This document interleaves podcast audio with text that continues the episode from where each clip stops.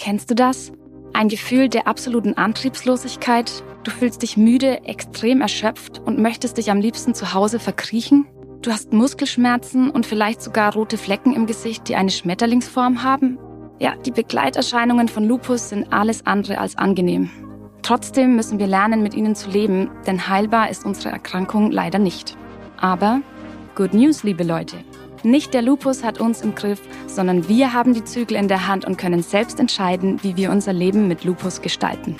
Ich bin übrigens Becky und ich habe 2019 selbst die Diagnose systemischer Lupus erythematodes, kurz SLE, bekommen. Mein großes Herzensanliegen ist es, uns allen mit diesem Podcast Mut zu machen und über Lupus aufzuklären. Deshalb werde ich in den kommenden Folgen mit Fachexpertinnen und Experten über diese Erkrankung sprechen.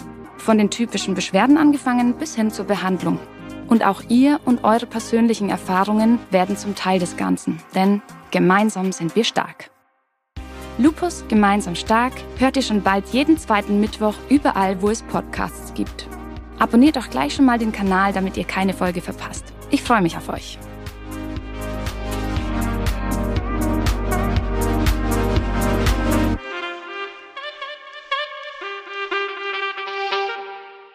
Dieser Podcast wird präsentiert von GSK und Podstars bei OMR.